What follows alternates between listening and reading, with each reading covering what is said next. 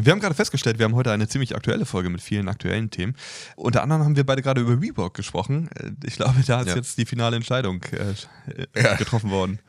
Lange erwartet, ich ja. will nicht sagen herbeigesehen von einigen, aber lange erwartet ähm, ist es jetzt äh, gestern, ich glaube, es, ich glaube gestern deutsche Zeit, Amerikaner, was vielleicht sogar schon am Montag in den USA, ähm, haben sie Chapter 11, das heißt, ähm, man kann das Chapter 11 nicht unbedingt mit dem deutschen Insolvenzverfahren gleichstellen, aber haben sozusagen jetzt äh, Insolvenz angemeldet. Ähm, nachdem ja viele das schon erwartet haben und sie es geschafft haben, ihre einzige Bewertung von 47 Milliarden auf äh, 44 Millionen runterzuschrauben, ähm, ist es jetzt dann wohl doch vorbei. Ja.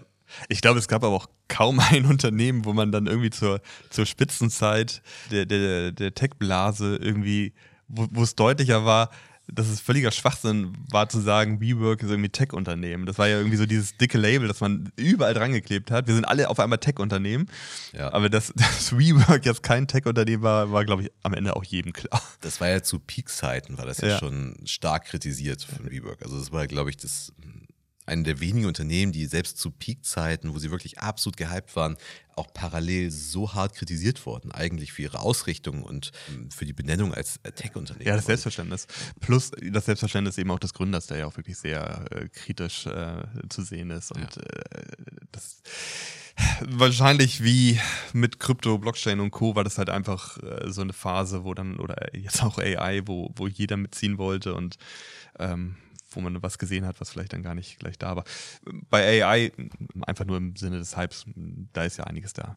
Was man hier sagen kann, ist, ähm, was ja auch die Medien teilweise titeln, ist, dass ähm, man sagt, Softbank hätte sich hier verkalkuliert.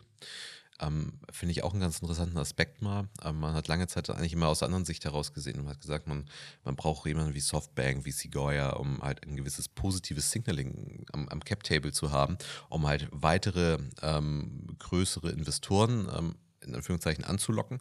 Und hier ist eigentlich genau das Umgekehrte passiert. Also man hat halt sich auf die, durchaus auf die Softbank verlassen. Wir haben ja auch in jüngerer Vergangenheit gesehen, dass äh, größere Fonds, größere Investoren in, an Finanzierungsrunden teilnehmen, viele sich auf eine DD verlassen, also auf eine Due Diligence verlassen, die dann entweder nicht oder nur so rudimentär passiert ist. Und das möchte ich jetzt nicht mutmaßen, was hier genau passiert ist, aber hier hat man sich vielleicht auch auf Softbank ein Stück weit verlassen und man ja, hat ein positives Signaling gehabt und äh, der, der halt als sehr ähm, akribisch glaubwürdig dann halt eben am Cap-Table bezeichnet äh, wurde oder ja. gesehen wurde, hat sich dann halt verkalkuliert und äh, alle anderen Investoren er ist nicht getäuscht, also das ist nicht bewusst nee, passiert, ne? aber ja, ja, haben sich halt täuschen lassen. Aber, ja, ja, klar, die, die, haben halt gesehen, okay, äh, und man wollte ja nicht zurückstehen, hat ähm, auf den Großen geschaut, hat gedacht, okay, wir schauen mal, was die machen. Aber auch Softbank, es gibt ja einige Beispiele, wo Softbank sich verkalkuliert hat. Ich weiß nicht, diese, diese Wahnsinnsinvestition äh, in diese Dogwalking-App damals. Hm. Also äh, da gibt es ja einige Beispiele, aber im Endeffekt im gesamten ähm, wie, es ja auch sonst bei Investitionen in Startups ist. Man investiert halt in 10, 20 irgendwie und einer davon macht es dann vielleicht. Und am, am Ende sind halt Wetten und vielleicht klappt das, vielleicht klappt das nicht. Als Softbank eingestiegen ist, waren es um die 30 Prozent, die sie dann auf einmal gehalten haben an ähm, WeWork. Und man hat dann nochmal weitere knappe 10 Milliarden reingeschoben, ähm, nachdem der IPO geplatzt ist. Und aber auch das ist dann irgendwie, hat dann eben nicht mehr geholfen.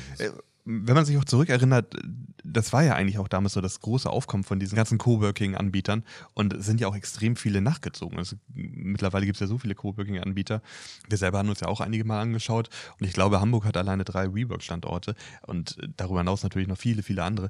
Die waren ja damals irgendwie auch so ein bisschen der Treiber von dieser ganzen Welle und dem Trend und es war ja eigentlich auch das so WeWork stand parallel so für Coworking eigentlich. Ja. Aber, aber es war halt dann Nachhaltigkeit und ja, das, das Konzept war leicht zu, zu, zu, kopieren halt. Ja, was es halt gerne genommen wird, ist halt als Begründung ähm, Corona und keiner geht mehr ins Office. Ich glaube, der Trend ist ja momentan eher ein anderer wieder. Also ich glaube, das ist irgendwie als Argument zu nutzen, warum das passierte. Ich glaube, das war vorher schon. Und das ja, ist ja. halt einfach, die, das ist ein Immobilienunternehmen gewesen und genau, eben ein kleines Tech-Unternehmen. Und deswegen hat man halt äh, ist die Wette, glaube ich, ein bisschen falsch gelaufen. Ein Tech-Unternehmen, das momentan auch Türen schließt, ist Amazon. das nehmen wir als Headline. äh, äh, Im kleinen Sinne. Und zwar ähm, am 9. November äh, schließt Amazon seine Fashion-Geschäfte. Äh, die hatten ja erst im Mai letzten Jahres, haben sie in LA ein 3000 Quadratmeter großes Modegeschäft eröffnet. Oktober kam dann noch in Ohio noch eins dazu.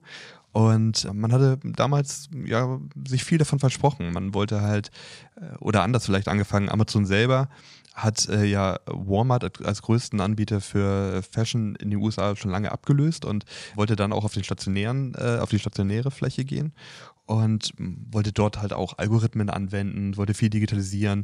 Äh, man konnte sich es eher wie so eine Art Showroom vorstellen, dass der Kunde konnte reingehen, konnte dann halt äh, Barcodes von entsprechenden äh, Kleidungsstücken scannen, konnte dann auf dem Handy Farbe, Größe und so weiter auswählen und sich äh, in eine Warteschlange einreihen für äh, eine Anprobe und dann wurden die Klamotten dort mhm. direkt hingebracht. Da drin gab es ein Touchscreen, da konnte ich mir dann halt Alternativen ähm, nochmal größer oder andere Farben und so weiter nochmal wieder auswählen. Die wurden dann wieder hingebracht. Und das Gesamte war sehr, sehr stark auf Personalisierung ausgerichtet.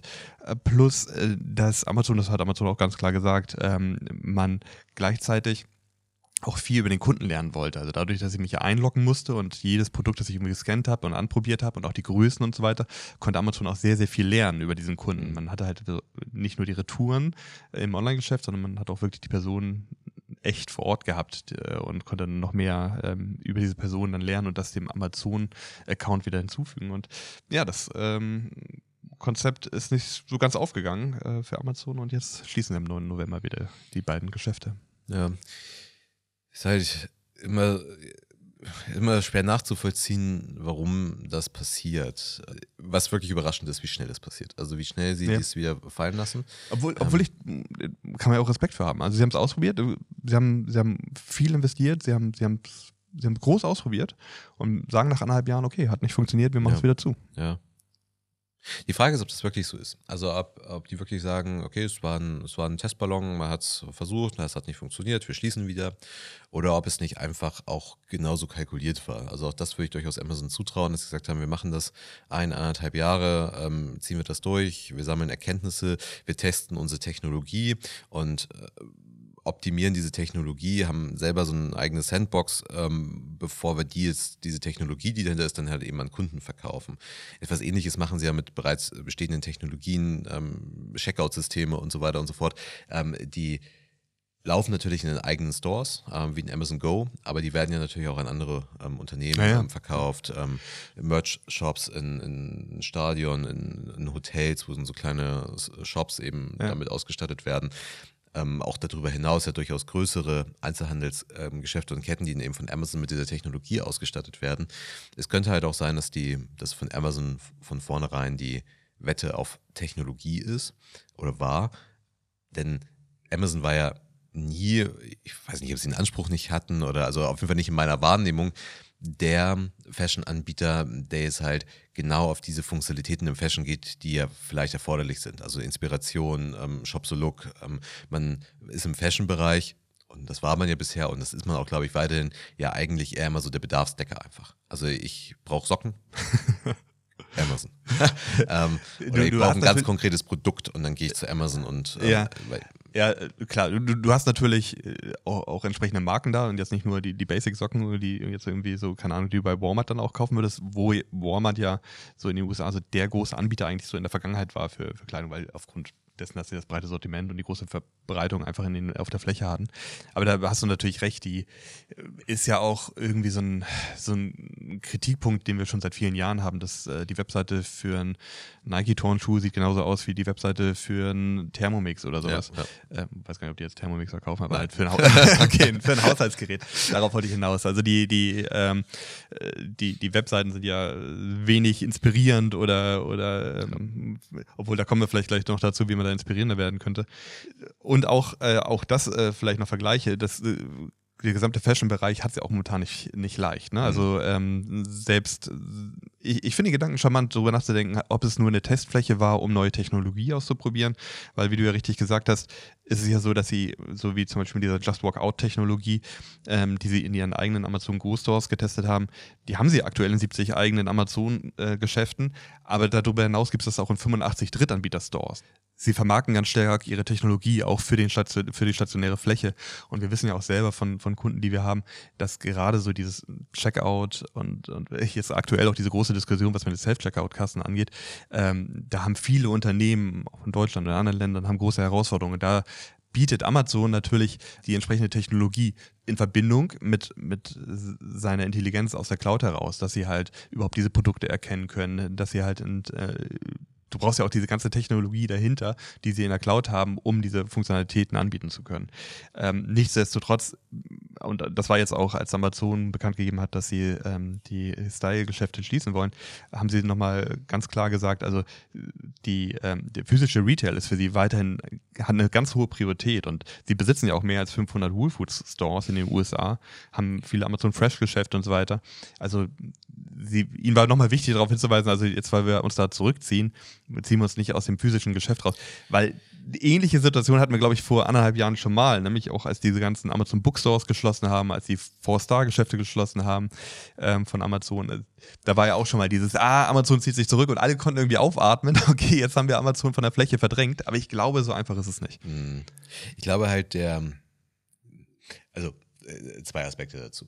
Ähm, ich könnte mir durchaus vorstellen, dass, dass Amazon grundsätzlich die stationären Ambitionen zurückfährt und das halt auf einige wenige Segmente noch reduziert. Sie haben zwar immer auch gesagt, in Deutschland zum Beispiel, es ist, wenn das Amazon stationär geht, ist keine Frage, sondern es ist nur eine Frage, wann. Aber sie haben auch immer gesagt, sie orientieren sich an den Kundenbedürfnissen. Ja. Und das, was der Kunde möchte, das werden sie machen.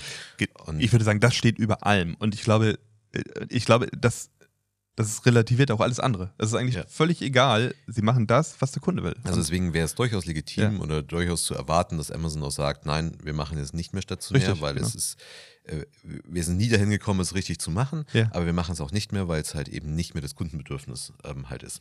Und ich glaube, das ist durchaus ein, ein sehr legitimer Punkt. Was das Thema LEH angeht, also den Lebensmitteleinzelhandel, da könnte es halt zwei Motivationen geben, das noch ähm, intensiver zu verfolgen. Zum einen haben sie unfassbar viel Geld investiert.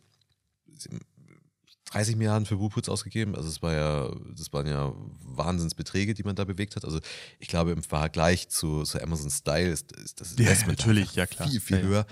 Dann hat man auch natürlich im LEH den Vorteil, dass es nicht inflationssicher, das nicht. Aber ähm, in Zeiten von, von Krisen und Inflation, ich, ich muss irgendwie wohnen, ich muss essen, ich muss aber vielleicht nicht mehr ganz so viel Fashion shoppen. Ich kann das Minimum mhm. reduzieren. Ich muss noch zwar noch irgendwas anziehen, aber ob ich jetzt halt immer sofort den, den nächsten Style mitgehen muss, das kann ich mal in Frage stellen. Das, das heißt, sieht man beim aktuellen Absatz ja auch. Ja. Genau, also das ist ja, ist ja. ja ein Grund, warum, warum das Fashion-Segment grundsätzlich erleidet. Und das ist halt im Bereich ähm, Lebensmittel oder auch Drogerieprodukte halt was, was anderes. Ähm, das heißt, es ist so ein bisschen krisenresistenter, ähm, dieses Segment.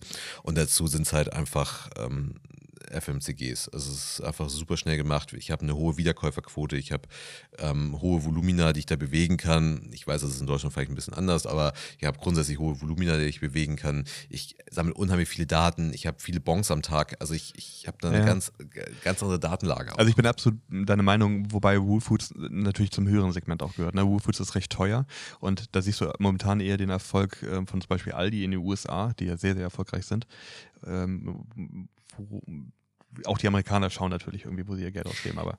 Ja, genau, aber also um, umso hochpreisiger äh, deine, äh, dein, dein Sortiment ist, ähm, umso eher hast du ja auch eine Zielgruppe, die dann auch wiederum ein bisschen krisenresistenter ähm, halt ist. Und dazu ja noch die Lagen von Woolfoods, ähm, die äh, schaffen ja häufig oder die erlauben ja gar keinen, gar keinen Wettbewerb durch einen Discounter wie Aldi. Ja, da, äh, okay, da hast du natürlich recht. Ich glaube, so alleine in Manhattan hast du irgendwie drei Wool Foods äh, und wenn du jetzt Seattle irgendwie, wo Wool Foods ja auch herkommt, das ist natürlich auch eine, eine, eine andere Einkommensschicht zum Großteil. Ja. Das ist richtig. Dazu haben sie natürlich dann noch sozusagen das, das, ähm, die zweite Marke mit Amazon Fresh, die sich auch stark verbreitet, aber eher dann halt so ein bisschen außerhalb von Städten angesiedelt ist, wo sie dann eine andere Zielgruppe ansprechen. Also ähm, ich, ich, bin ja deiner Meinung, das ähm, macht schon Sinn, wenn man ein stationäres Geschäft macht, äh, warum das nicht? Und äh, da können sie natürlich auch ihre Technologie ganz gut einsetzen. Was ich spannend fand, weil sie Gerade bei Amazon Fresh hatte ich das selber auch gesehen, da kriegen sie es ja auch hin, da kannst du frische Lebensmittel kaufen und das erkennt diese Just Walk Out Technologie, also dass du dann dir halt irgendwie Tomaten nimmst, erkennen die wirklich genau und rechnen das direkt von deiner Kreditkarte ab. Äh, Amazon hatte jetzt aber Herausforderungen gerade bei Fashion, wenn sie jetzt zum Beispiel, du hast vorhin von einem Stadion äh, erzählt, wo sie auch ähm, eigene kleine Stores eingebaut haben, ähm, bei, bei Kleidung genau zu identifizieren, welches Kleidungsstück ist es jetzt und welche ähm, Größe. Welche Größe und so weiter. Deswegen arbeiten sie jetzt in diesen Just Workout-Geschäften äh, im Fashion-Bereich, haben sie, arbeiten sie auch mit RFID-Chips, hm. was ich dann ein bisschen lame fand, ehrlich gesagt. Wo ich dachte so, ja, okay, gut, das, das hatten wir auch irgendwie vor zehn Jahren schon. Also das ja. war. Das kann ich mir schon durchaus vorstellen. Ne? Das war halt auch ein, vielleicht auch nochmal ein Grund, warum man am LEH ähm, so fest, weil die Produkte aber viel besser zu identifizieren sind. Ich habe ähm, obwohl du hast ein großes Sortiment, ne? Ja, ich hab, ja, gut, das ist aber egal, wie viele Produkte ich habe. Ich habe überall Packung. Verpackungen mit klar sichtbaren ähm, Barcodes ähm, drauf. Also deswegen, das ist ja, ähm, während halt bei Fashion ja der Barcode schon irgendwo versteckt ist, ähm, ich brauche nur gute Kameras eigentlich. Ähm, und dann kann ich das schon irgendwie erkennen, auch wenn der Barcode nur, ein, also ich muss ja nur den richtigen Winkel Ja, mit ja, der richtigen obwohl, ich glaub, Auflösung. die, also, nein, also die machen schon mehr als nur den Barcode. Ja, klar, aber das ist ja bei Fashion ist es ja einfach ungleich schwerer. Also es ist ja, genau. das, natürlich habe ich auch auf einer Banane keinen Barcode, aber ich habe Du erkennst, dass es eine Banane ist. Und ob das jetzt erkenn- irgendwie das Genau. Trikot aus der letzten. Ja, okay. Ja. Und, und was ja auch der Punkt ist, wa- was Amazon ja schon gemacht hat, ist ja auch sein Sortiment oder seine, besser gesagt, seine Preisgestaltung zu vereinfachen. Also ob ich nun die normale Banane oder die Bio-Banane ähm, rausnehme, das, das haben die ja, äh, vor der Entscheidung stehen sie gar nicht mehr. Ähm, weil sie entweder die Produkte reduziert haben, also das Sortiment reduziert haben, dass es gar nicht mehr so komplex ist, oder sie gesagt haben, es ist auch egal, es ist der gleiche Preis. Ähm, Ja. und das, das, das führt dann dazu, dass sie es einfach dort anders handhaben können. Und das, das kann ich mir gut vorstellen, dass es im Fashion dann halt nicht so funktioniert. Wo wir gerade über Fashion sprechen und äh, stationäre Flächen, ähm, auch ganz passend dazu äh, kam jetzt gerade die Information, dass Shein Interesse daran hat, ähm, Topshop zu kaufen. Und Topshop ist ja ähm, eigentlich eine äh, ne große Marke gewesen, weil war ziemlich erfolgreich, war dann aber dadurch, dass der Mutterkonzern Arcadia pleite gegangen war, wurde äh, Topshop Anfang 2021 an ASOS verkauft. Und ähm, aktuell soll wohl Topshop weitergereicht werden. Und Shein hat Interesse gezeigt. Das ist ganz spannend, weil 2021 hatte Shein schon mal Interesse daran, wollte auch Topshop haben, aber ASOS hat ähm, dann damals den Zuschlag bekommen. Und ähm, ich finde es sowieso ganz spannend. Also Shein selber passiert viel in den letzten Monaten und ist ja irgendwie so der Inbegriff des Fast Fashions, was man aber dabei eigentlich nicht vergessen darf. Es gab ja auch schon viele vorher, die Fast Fashion gemacht haben. Also Topshop war ja stationäres Fast Fashion eigentlich schon, äh, genau wie Forever 21, wo jetzt ähm, Shein seit ein paar Wochen, glaube ich, ein Drittel des Unternehmens hält von, von Hm. Forever 21 und damit auch auf die stationäre Fläche in die USA möchte, in die Malls. Ja. Ich würde auch Shein gar nicht unbedingt mit Fast Fashion gleichsetzen. Also Fast Fashion ist ja einfach eine, eine gewisse Methode, Ja, ein gewisses ja. Vorgehen, was viele, äh, viele gemacht haben. Und das ist auch keine, keine Modeerscheinung jetzt in diesem Sinne, sondern also das ist, ähm, das ist einfach ein Vorgehen. Und was Shein gemacht hat, ist ja einfach massiv günstige Preise, wobei ich glaube, es ist mittlerweile gar nicht mehr so. Und das halt einfach direkt aus dem, von Herstellern ähm, verschickt. Ähm, ist vielleicht ein Sinnbild für die Eliminierung der Handelsstufen. Ne? Ja, äh, ich glaube, was Shein gerade dann noch ausmacht, also neben dem Fast Fashion, was es grundsätzlich schon vorher gab, wie du gerade meintest, ähm, dass eben das sehr stark digital getrieben ist. Ne? Und Mhm. dass du halt ähm, sehr schnell Trends erkennst, dass du sehr kurzfristig was produzierst, direkt zwischen Hersteller und Kunden eigentlich vermittelst. Also ähm, da hat eigentlich Shein und Timo und Co. haben halt eigentlich noch was dr drüber gelegt über Fast Fashion, haben damit Fast Fashion noch Mhm. schneller gemacht. Was ich aber durchaus ähm, kritisch sehe, ist mal abgängig von diesem ganzen Nachhaltigkeitsthema, ähm, sondern ist das wirklich Zielgruppen geeignet für Europa? Also haben wir in Europa die Zielgruppe dafür? Also wenn man sich mal Shein anschaut, wie auch Gamification dort ähm, Mhm, gelebt wird mit diesen Gewinnspielen und wie ich da meine Rabatte ähm, äh, erspielen kann und so weiter und wie ich auch dieses, dieses Punktesystem, wenn ich dann halt entsprechend bewerte, bekomme ich, ähm, bekomme ich Punkte und dadurch wieder bessere Preise. Ich weiß noch nicht so ganz und auch, also ob ob wir in Europa die Zielgruppe dafür haben. Ähm, Ja, also, also ich glaube, der Erfolg gibt ihnen ja aktuell noch recht. Ich, ich hatte jetzt gerade vor kurzem gelesen, dass beim möglichen US-Börsengang ähm, hat Shein eine Bewertung von 90 Milliarden Dollar. Und ähm, Anfang des Jahres waren sie noch bei 64 Milliarden.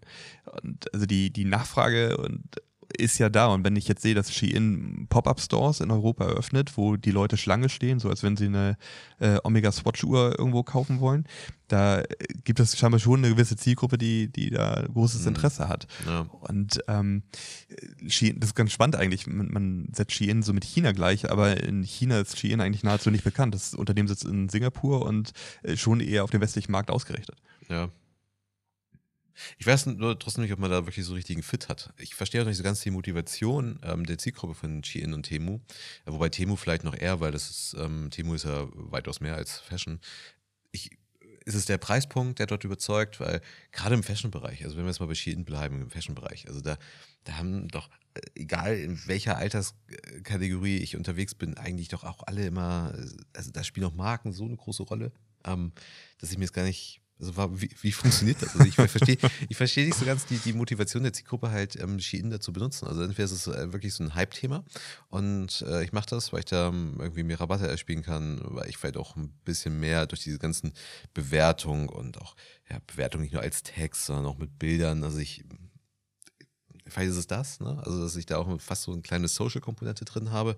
Also ganz die, die Motivation, bei Shein shoppen zu gehen, also, dass man, dass man jetzt halt sagt, ganz einfach, ich nehme Shein statt Zalando, also Shein Temu ist ein, ist, das ist ein Riesenwettbewerb für die. Das, das ist definitiv gegeben. Schaut auf jeden Fall Marktanteile. Und wenn ich genau. ein Shirt anhabe, dann trage, trage ich das andere nicht. Also. Ja, definitiv. Ich, ich verstehe nur manchmal einfach nicht, warum, also warum, warum mache ich das bei, bei Shein? Also, so, und, dann kann, kann ich ja noch diese ganzen, die, die, diesen ganzen Nachhaltigkeitslayer noch oben draufsetzen und sagen, ja, äh, okay, das kann ich bei Zalando genauso in Frage stellen, ne? Also auch wenn ich da irgendwie einen Haken setzen kann und sagen, irgendwie kann nachhaltig hergestellt oder so. Bei Zalando kann ich zumindest mal unterstellen, dass die sich an ein äh, Lieferkettengesetz halten muss ich vielleicht unterstellen. Bei Shein möchte ich ganz gerne unterstellen, dass es nicht so ist. Äh, also deswegen, das, das kann ich nicht so ganz greifen, warum das, warum das passiert. Also warum, warum das so gehypt wird. Ja, was das Thema Nachhaltigkeit ja auch dazu angeht, gibt es ja dieses bekannte Attitude-Behavior-Gap, dass ja halt einfach auf der einen Seite die Menschen schon äh, sagen, ja, ja, Nachhaltigkeit ist ganz wichtig, aber wenn sie dann für zwei Euro nachher sich irgendwie ein T-Shirt kaufen können, dann machen sie es dann doch. Und ja. ja. Jetzt haben wir schon so viel über Shopping gesprochen, dann nehmen wir noch am Ende noch einen mit rein. Und zwar Shopify. Shopify hat ähm, einen, einen Online-Marktplatz im Web bereitgestellt. Das ist eigentlich ganz interessant, weil Shopify ja selber normalerweise eine Software bereitstellt, wo ich ganz einfach einen Online-Shop bereitstellen kann. Und ähm, ist aber sehr, sehr, sehr erfolgreich damit. Es gibt Millionen von Anbietern, die Shopify nutzen, um einen eigenen Store bereitzustellen. Und ähm, auch das Volumen, das das über Shopify läuft, ist so groß, dass wenn man das zusammenrechnen würde, es wäre der zweitgrößte E-Commerce-Händler in den USA hinter Amazon. Und nun hat Shopify eine, ja, eine, eine simple Oberfläche eigentlich genommen, über die ich über alle Shopify-Stores suchen kann. Also mhm. wenn ich jetzt dort eingebe Nike-Turnschuhe, das ist einfach ein Suchschlitz, so wie bei Google man, man es kennt, gebe ich einen Nike-Turnschuh, dann durchsucht automatisch diese Oberfläche alle Shopify-Stores, die diese Produkte anbieten und ich kann dann direkt darüber, dann kriege ich die Produkte angezeigt, kann mir die genauen Beschreibungen und so weiter anschauen und kann direkt darüber kaufen. Also es ist eine Art Marktplatz-Oberfläche. Mhm. Und eigentlich ganz interessant, wie, wie Shopify erst dafür gesorgt hat, dass, dass sie unglaublich viele Nutzer von ihrer Softwarelösung haben und jetzt eine, eigentlich ein View draufsetzen. Was natürlich ähm, die Herausforderung dabei ist, man macht ja einen neuen Funnel auf. Ne? Mhm. Also man hat ja einen neuen Einstiegspunkt. Und alle anderen Plattformen, die auf dieser Metaebene unterwegs sind, ähm, die sind eigentlich einen umgekehrten Weg gegangen. Also die haben ja immer von einem, genau, die haben ihren Suchschlitz etabliert und haben dann immer weitere Services unter diesen ja. Suchschlitz äh, gehängt. Und jetzt möchte man einen umgekehrten Weg gehen. Das ist aus der Einsicht heraus ziemlich klug, weil man äh, umgeht diese klassischen Probleme, die ein Aufbau eines Marktplatzes, ja, weil ich genau. ja immer Minimum zwei Seiten, zwei Player-Seiten zeitgleich hochziehen muss. Ja, Henne-Ei-Problem. Die, die Händler sind da. Aber wie überzeuge ich jetzt den User? Und wahrscheinlich muss ich ja auch noch als, als Händler auch noch sagen, ich möchte auch, dass meine Produkte auf dem Marktplatz sind. Aktuell nicht. Ähm, Aktuell ist es wirklich automatisch, was mich auch wundert. Ich kann mir vorstellen, langfristig. Genau, also die Frage ist, wie, wie das wahrgenommen wird, mhm. ähm, ob das positiv wahrgenommen wird. Ähm, weil man ja auch einfach seinen Zugang dann eben verliert und man wird eben noch nicht mehr gefragt danach. Deswegen auf der einen Seite kann das natürlich funktionieren, weil du hast halt eben eine Seite des Marktplatzes hast du schon da. Und die ist sehr groß, diese Seite. Kommen die Nutzer rein? Und wie viel möchte man marketingseitig investieren, damit die Nutzer reinkommen? Ja. Äh, weil viele der, der Shopify-Merchants natürlich äh, kleine Stores sind. Also es gibt natürlich auch große und es gibt auch große Marken. Ähm, auch jemand wie Paul Ripke betreibt ähm, seinen, seinen Shop darüber.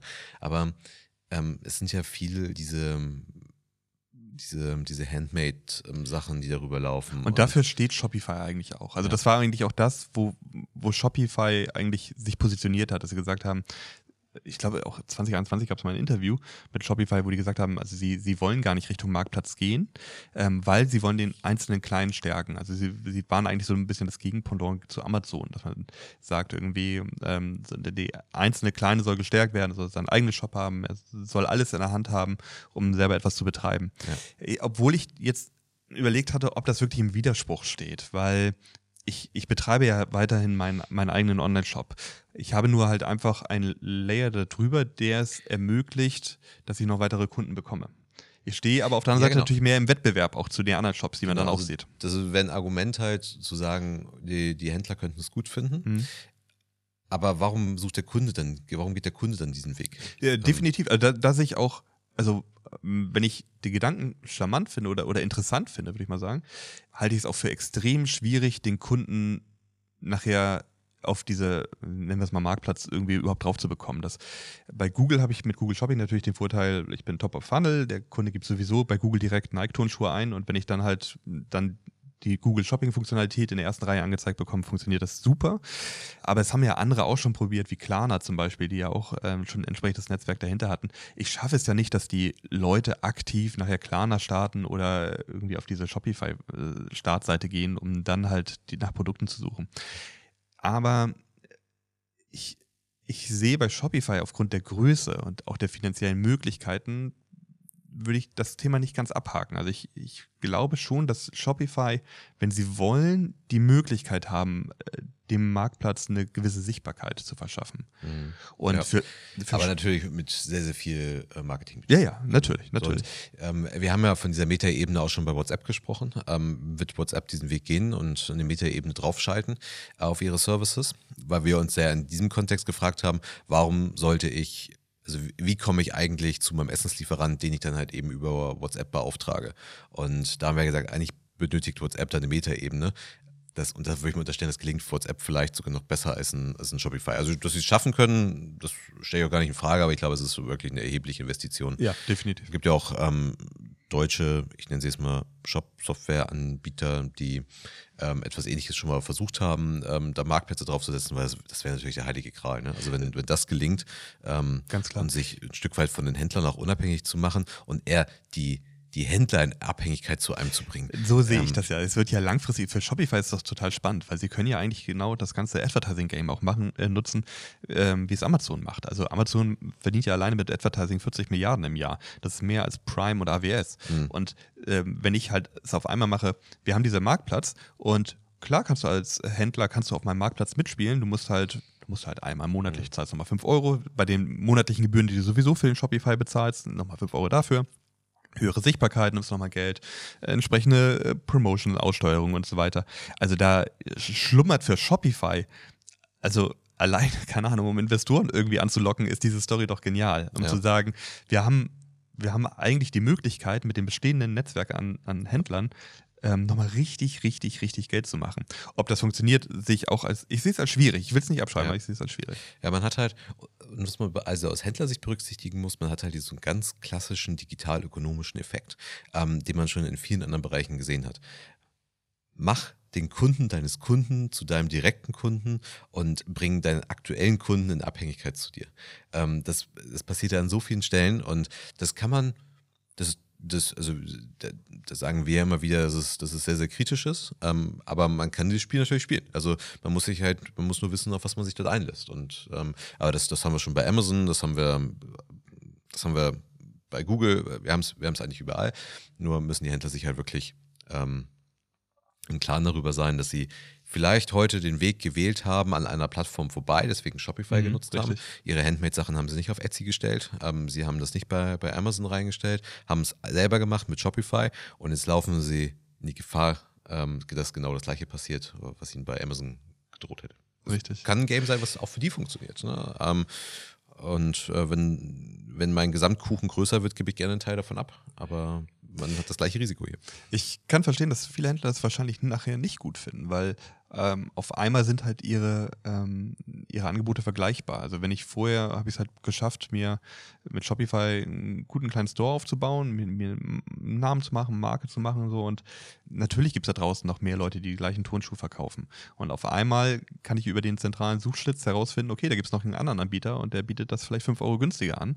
Und da muss man schauen, wie stark war denn nachher meine eigene Marke oder mein, mein ich als eigener Händler, wie stark war ich denn? Und ähm, bin auf einmal in einem direkten Wettbewerb. Ich kann mir gut vorstellen, dass das viele auch nicht so gut finden. Ja.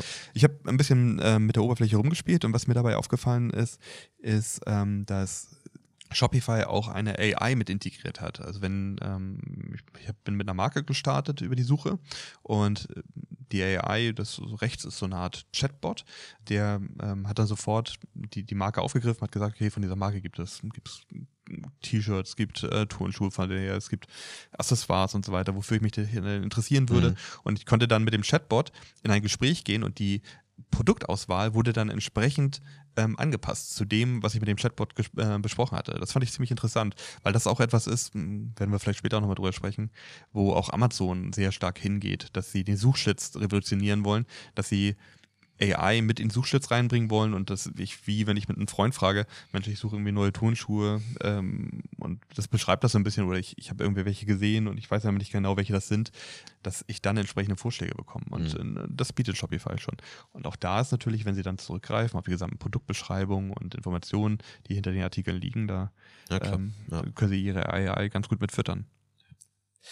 Okay, das war, jetzt, war, jetzt, war jetzt sehr handelslastig heute. Ähm, viele, viele Shopping-Themen dabei, aber es passt ja auch zur aktuellen Zeit. Wir haben jetzt die, weiß nicht, redet man nur über Black Friday? Ich glaube, es ist nur noch Black Week, Black Month, Black Year. Also es ist, der Deal-Zeitraum wird ja immer größer. Steht jetzt nicht auch wieder ähm, Single Day an? Ja, stimmt. Ähm, müsste jetzt am 11., ne?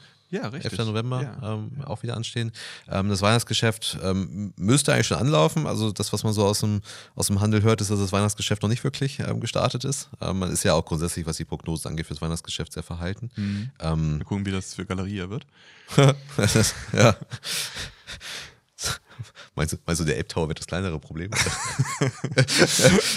ich ich glaube, also Galeria, also die, die letzten Entwicklungen, die ich gehört hatte, sahen gar nicht so schlecht aus jetzt, aber ich, äh, wenn jetzt das Weihnachtsgeschäft dann auch äh, nicht so richtig Rückenwind gibt, dann bin ich mal gespannt. Äh, Im Zusammenspiel mit den anderen Problemen der Sigma Group wird das vielleicht ein bisschen ja, das, schwierig. Ja. Ja, also ich glaube, grundsätzlich könnte das Weihnachtsgeschäft in diesem Jahr eine Herausforderung werden. Ich glaube, es gibt eine große Zurückhaltung, eine große Unsicherheit. Sofern das Geld noch da ist, gibt es auf jeden Fall diese Unsicherheit.